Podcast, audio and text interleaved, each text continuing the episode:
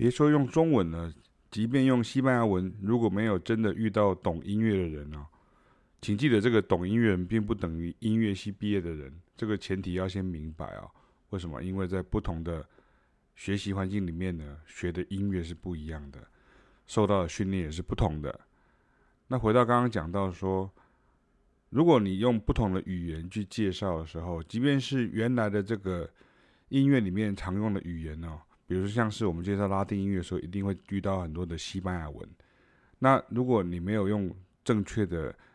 方式去理解的时候呢，这个时候你就不会知道很多特定的讲法。在特定的音乐类种当中呢，意思跟原来的单字不同。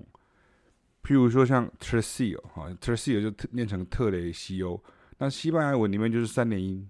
那三连音的意思原来是只是均等的三个音在一拍或两拍，比如说哒哒哒哒哒哒哒哒哒哒哒哒哒哒哒哒哒哒，或是哒哒哒哒哒哒哒哒哒哒哒哒，这是均等的。但是在非洲古巴，也就是 Afro-Cuban 这个音乐当中呢，所以非洲古巴乐其实是指古巴了，跟加勒比海周遭的这个音乐啊。可是大家有一个学名叫做 Afro-Cuban 啊，所以大家就叫 Afro-Cuban 音乐。那即便说像是古巴也是讲西班牙文的，但是在音乐当中，Tercio 指的是从西非洲的黑奴所传过来的节奏句型。那这就是我讲的三三二，所以大家听一看，三三二是这样的：一二三四。哒哒哒哒哒哒哒哒哒哒哒哒，也就是一二三一二三一二一二三一二三一二，所以变成是一二三，然后再一个一二三打一二，一二三一二三一二一二三的一哒哒哒。那如果真的是三点音是这样子，哒哒哒哒啊哒哒哒哒哒哒哒哒哒哒哒哒，也就是三个是均等的，可是这个是它它它它它它它，也就是最后一个是比较短的。那三三二的意思，Tercio 的意思呢，这其实都是一样的。那它就是在偶数四四拍的拍子当中呢，你用上了奇数的分句或者是算拍的方式。那如果是八分音符的话呢，就是三个八分，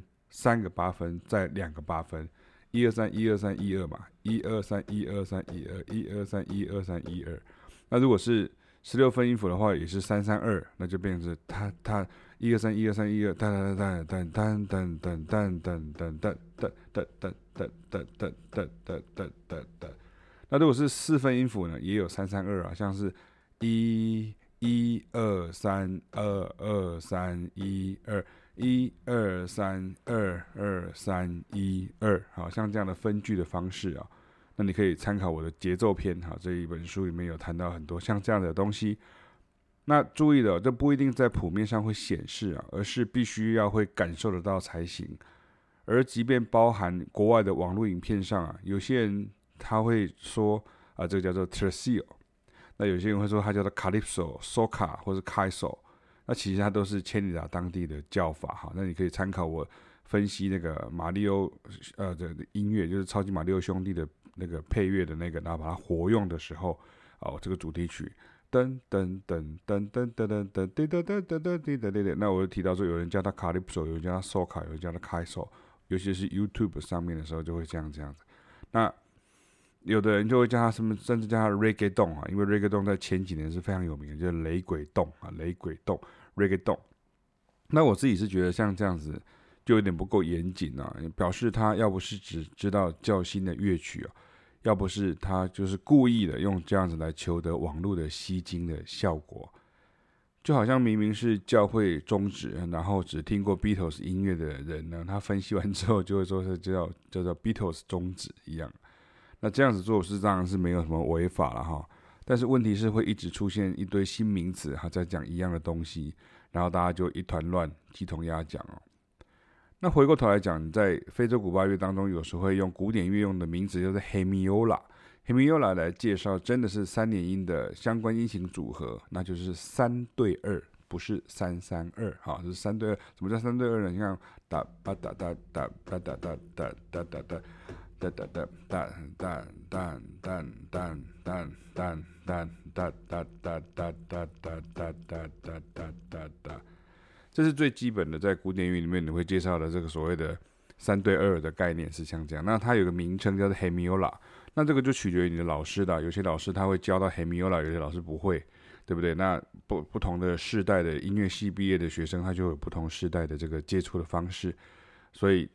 这就真的很难讲，不是说音乐系毕业他就一定都知道这些东西这样哈。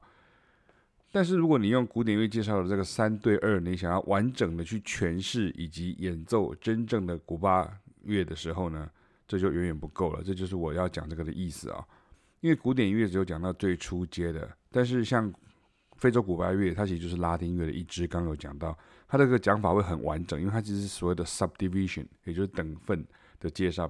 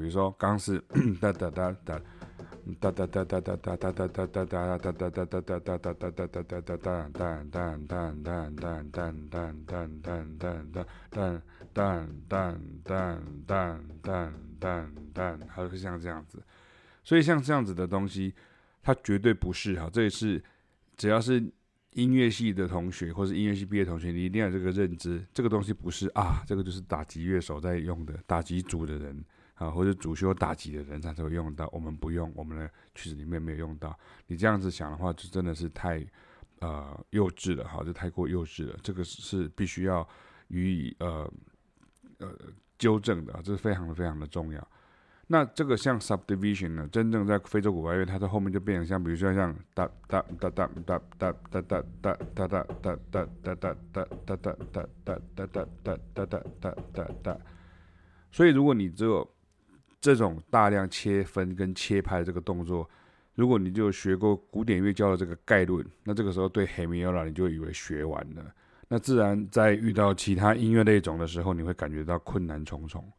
老师都只是讲道理跟历程啊，没有哪一种是比较好啊，或者是要进入音乐学啊、写写论文的那种阶段呢、大家不要搞错。就是有时候我们都会刻意的严肃，那刻意的严肃有时候其实严肃变得有点假正经，没有到位哈。我这样讲并不是否定音乐学或者写论文的人，而是说我们接下来的路不是说 OK，那我们就去写论文，而是说你要学会操作，这是很重要。对于一个名词，你想要认识它的时候，你想要对它。啊，进一步去探索的时候，你所要知道是去操作它，哈，这非常的重要。那当然了，像刚刚这个哒哒哒哒哒哒哒，像打击乐手就会习惯说叫做 bembe 啊，就是 b e m b e 哈，那个 b b 最后那个 e 有一个斜线在上面，或者叫做 afro six a 哈。那其实你看这又一样，两者是一样的概念。那 Hemiola 也是哈，就是哒哒哒哒哒哒哒哒哒哒哒哒哒哒哒哒，所以在古典乐里面，你所遇到的问题就是，你所学到的东西，它就适用于你要处理的那些古典音乐的作品啊，比如说像肖邦啦，或者像啊舒伯特啦，或者是像布拉姆斯。可是如果这个东西已经超出了，已经是他已经在肖邦、布拉姆斯、舒伯特的时候。几十年，甚至是那个上百年之后才发生的这些音乐的类型的时候，你当然就是没有办法。那就是很知名的一个名词，叫做用明朝的剑斩清朝的官，对不对？所以在西方音乐教育里面，你可以连贯啊。可是如果像是黑米欧拉的话，诶，大家可以说哦，我知道是什么意思。可是因为华人在做这个音乐教育的时候，有点断代式的方式，跟教历史一样，就是他就办法没有办法连贯起来，这才是比较大的一个问题哦。那我自己在大学音乐系里头教世界音乐教了十五年了，就很努力的一直在扮演不同音乐类型沟通的管道。而像爵士乐的学习当中呢，也非常强调这些基本功哦。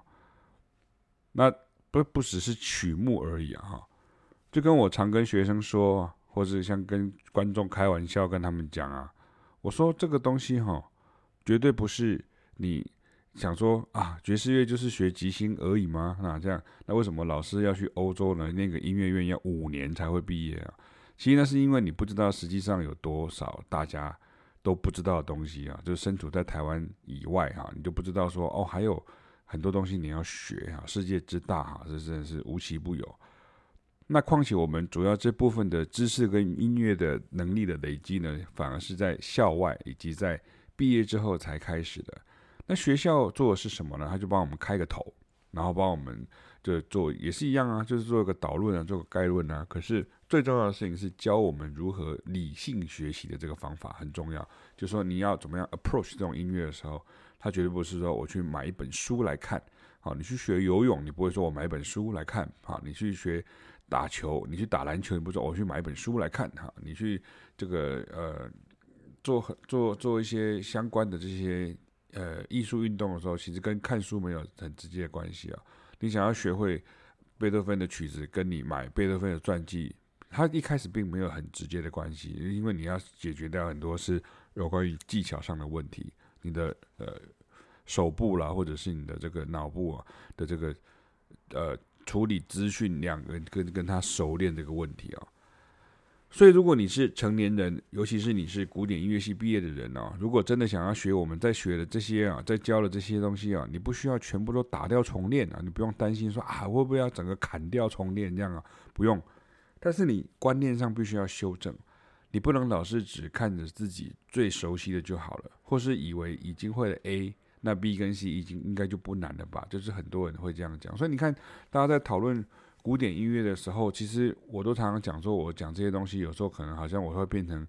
被人家讨厌这样哦。可是不是，是因为你都习惯在你的同温层里面，所以你在同温层里面，你讲的话，你所说的东西，你所听的音乐，甚至你在接触的这些呃相关的资讯，它都是同样的呃面向。所以这个时候，当你听到一个不一样的。的面向的时候，你可能就会觉得，哎，这个人是一个 creek 啊，这个这种音乐是一个 creek，什么这样，就是一个另类，它是一个异类，还是一个一个怪怪胎这样子哈。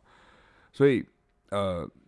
你就要具备这个概念，这个非常的重要，不要留在自己的同温层里面了。尤其你对于音乐是，也不要认为说哪一种音乐比较高级，哪种音乐比较低级啊，这个是一个很重要很重要的概念。